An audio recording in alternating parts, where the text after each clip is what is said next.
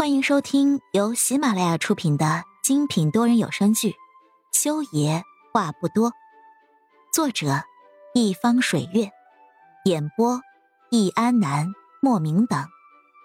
本书全部免费，记得订阅收听哦。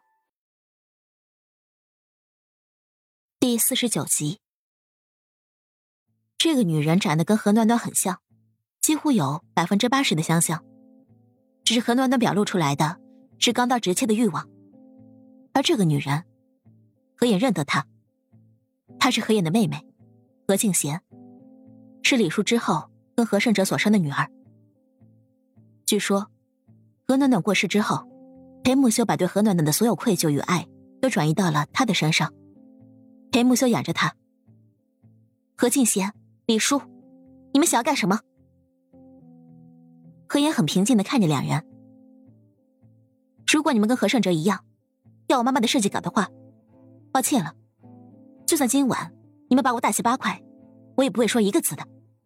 何言，你可别敬酒不吃吃罚酒。李叔见何言油盐不进到了这个程度，怒了，伸手就要把巴掌往他脸上招呼。只是何言一闪身，躲开了他的这个巴掌。何静贤在后面也直起了身子，他裹着毛毯。将黑长直的头发拢在了脑后之后，才缓缓开口：“何言，听说你又缠上了修哥哥？缠？”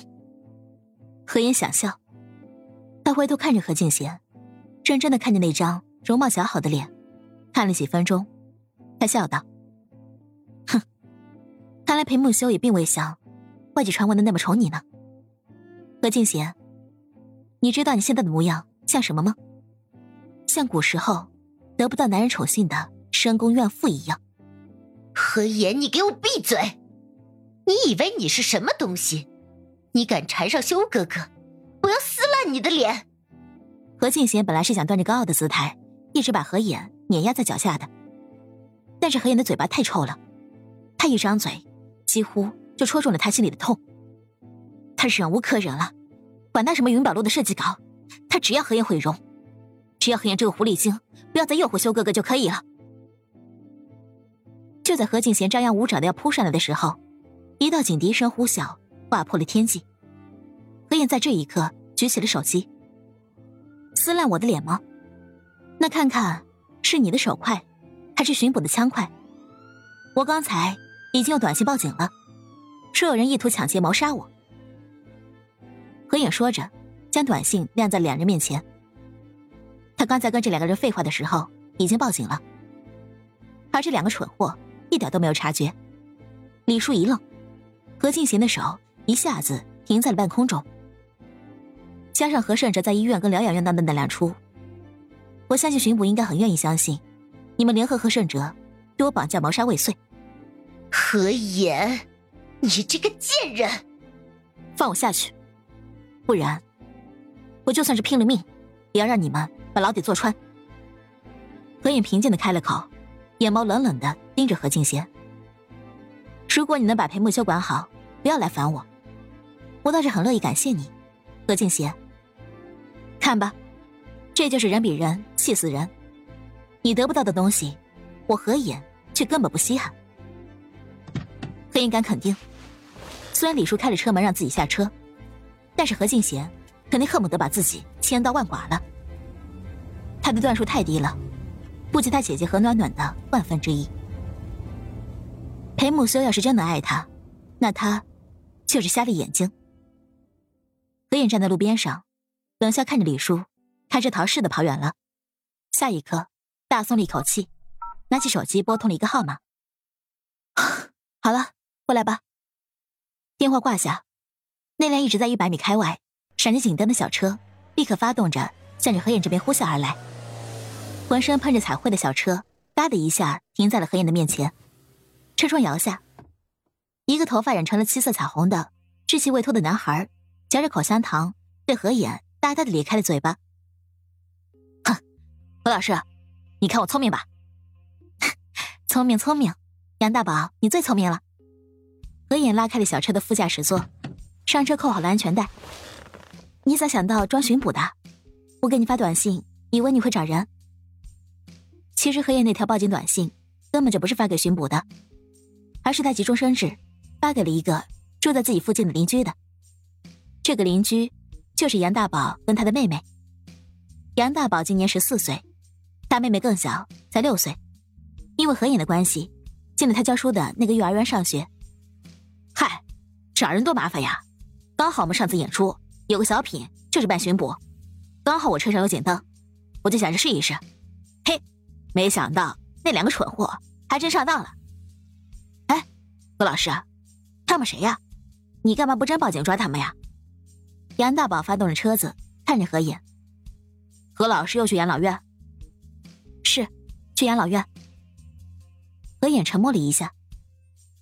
他们是巡捕都奈何不了的无赖，你放心吧，以后他们会遭报应的。何影说着，扭着头趴在窗沿上看着窗外。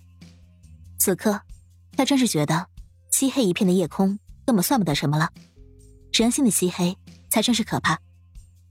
是。何老师说的对，坏人都要遭报应的，我们都要争取做好人。杨大宝一边开车，一边嘿嘿的跟何言扯白。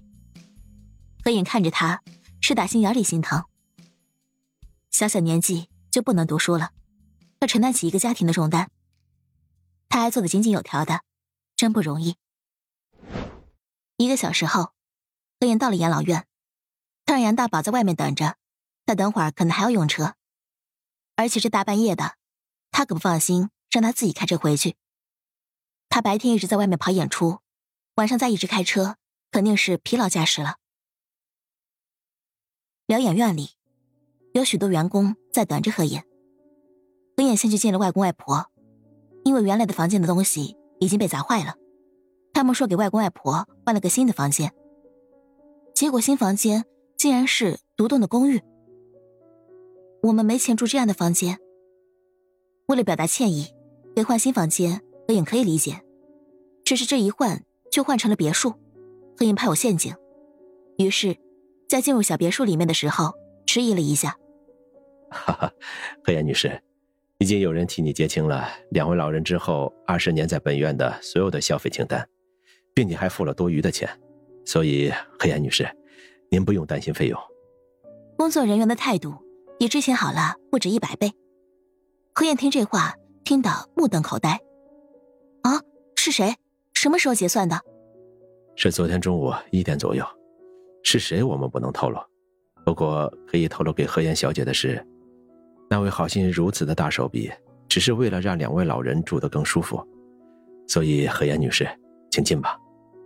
何妍被工作人员的话绕得更加头晕了。昨天中午一点左右。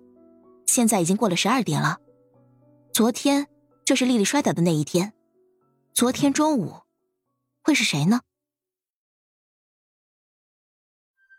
亲爱的听众朋友们，本集已播讲完毕，下集精彩继续，别忘记订阅哦。